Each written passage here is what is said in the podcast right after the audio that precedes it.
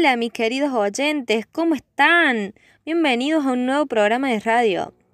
En tiempo de coronavirus, los saluda Ramayo Milagros.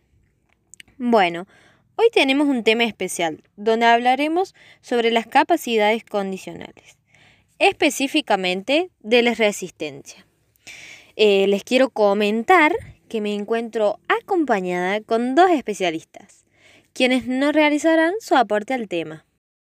Primeramente, para dar comienzo y lograr introducirnos al tema, voy a definir la capacidad de resistencia para que podamos entender de qué se va a tratar el programa.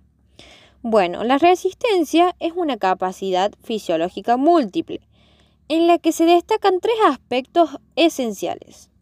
La capacidad de soportar esfuerzos a larga duración, la capacidad de resistir la fatiga y por último la capacidad de tener una recuperación rápida. Bueno, prosigo a presentar a Quiñones Melisa, quien nos va a seguir aportando el tema. Hola colega, buenos días, ¿cómo están? Bueno, para mí es un gusto poder estar acá compartiendo con ustedes esta charla para exponer nuestros conocimientos sobre el tema al que estamos refiriendo. Bueno, vamos a pasar a lo siguiente. Sabemos que la resistencia se divide en aeróbica y anaeróbica. De este modo se refiere al tipo de energía que obtiene el organismo. Es decir, si el ejercicio precisa de oxígeno, es aeróbico. Entonces precisa de mayor tiempo de actividad y si no lo necesita es anaeróbico y este tiene mucho consumo de energía. Si bien el ejercicio aeróbico sirve para trabajar la resistencia y la capacidad pulmonar, eh, ambos ejercicios, tanto como el aeróbico y el anaeróbico, hacen trabajar el sistema circulatorio y el corazón. Durante la práctica del ejercicio, el anaeróbico obliga al corazón a bombear la sangre rápidamente durante un breve periodo de tiempo y esto ayuda a fortalecer el sistema circulatorio.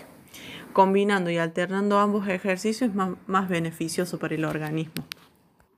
Esto es más para dejarles en claro cuál es la relación que tiene con el sistema cardiovascular eh, la resistencia, ¿no? los ejercicios de entrenamiento de resistencia, como ya hemos dicho, aeróbico y anaeróbico.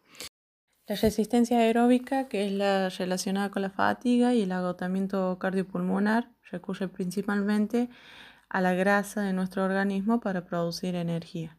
Por ello, los ejercicios aeróbicos son los más indicados para quemar grasa y, por lo tanto bajar de peso.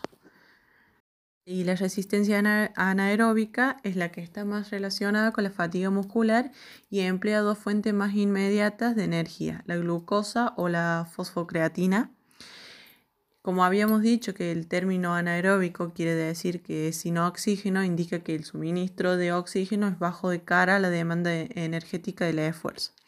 Y si el esfuerzo es de muy corta duración, será una resistencia anaeróbica aláctica. Eh, esto quiere decir que no se produce ácido láctico. Pero si el esfuerzo es intenso, es de una duración mayor eh, a dos minutos o hasta dos minutos, será una resistencia anaeróbica láctica por generar este ácido que decíamos eh, láctico y alojarse en los músculos, lo que provoca la mencionada fatiga muscular que ya había dicho antes. Entonces, trabajar la capacidad tiene como consecuencia la tonificación muscular o el aumento de volumen de masa corporal. ¿Y usted qué piensa, querida Meli? ¿Qué es mejor tener resistencia aeróbica o anaeróbica? Lo mejor y lo ideal es tener una buena respuesta mm, en resistencia aeróbica y anaeróbica, no solo eh, en una de ellas, sino de las dos. Entonces, lo primero que se suele trabajar es la capacidad aeróbica, por eso es la base de todo, eh, para poder entrenarse a una intensidad media o baja. Y el trabajo de la capacidad anaeróbica es la clave para tener un óptimo rendimiento físico de estados más avanzados. Querida Meli, eh, para entender un poco mejor esto sobre la resistencia aeróbica y anaeróbica, eh, ¿nos podrías dar ejemplos? Para que esto quede un poco más claro y se entienda mejor, podemos dar algunos ejemplos de cuáles serían algunos de los ejercicios aeróbicos, como caminar, trotar, bailar, ciclismo, nadar.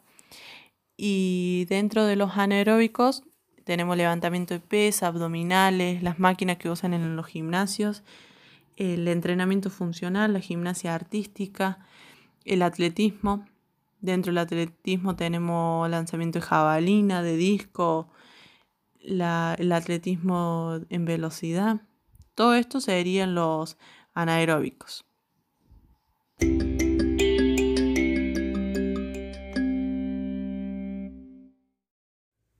Valioso tu aporte, Meli. Bueno, voy a hacer la palabra a Micaela López, quien nos va a seguir aportando sobre este tema. Hola, buenos días. Eh, mi nombre es López Micaela, soy de Villa Tulumba y estoy muy feliz de que podamos transmitirle este tema muy importante. Según los diferentes autores, como lo es Vygotsky, Bloom y Dennis, las consideraciones didácticas a tener en cuenta son las condiciones anatómicas de cada alumno, ya sea la estatura, el peso, las condiciones corporales, eh, también el, estudio, la evaluación que le hacemos a los procesos implicados en el crecimiento, eh, eh, por ejemplo, el ejercicio, la nutrición y el rendimiento deportivo. Las condiciones fisiológicas, ya sea la salud orgánica básica del buen funcionamiento cardiovascular, como también el buen funcionamiento respiratorio la composición mitiopológica y el sistema de producción de energía. ¡Qué buen aporte, Mica! Muy bueno para tenerlo en cuenta.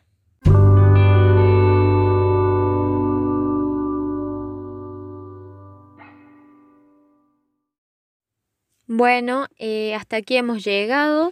Fue un gusto compartir esta mañana con ustedes, querida Mica y Meli.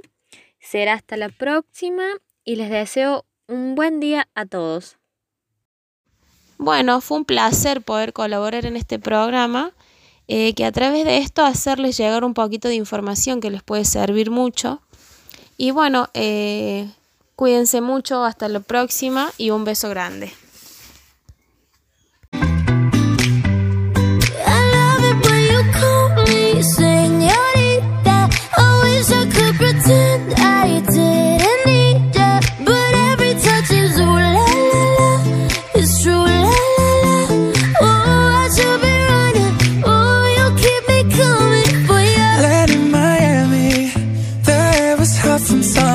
That's why been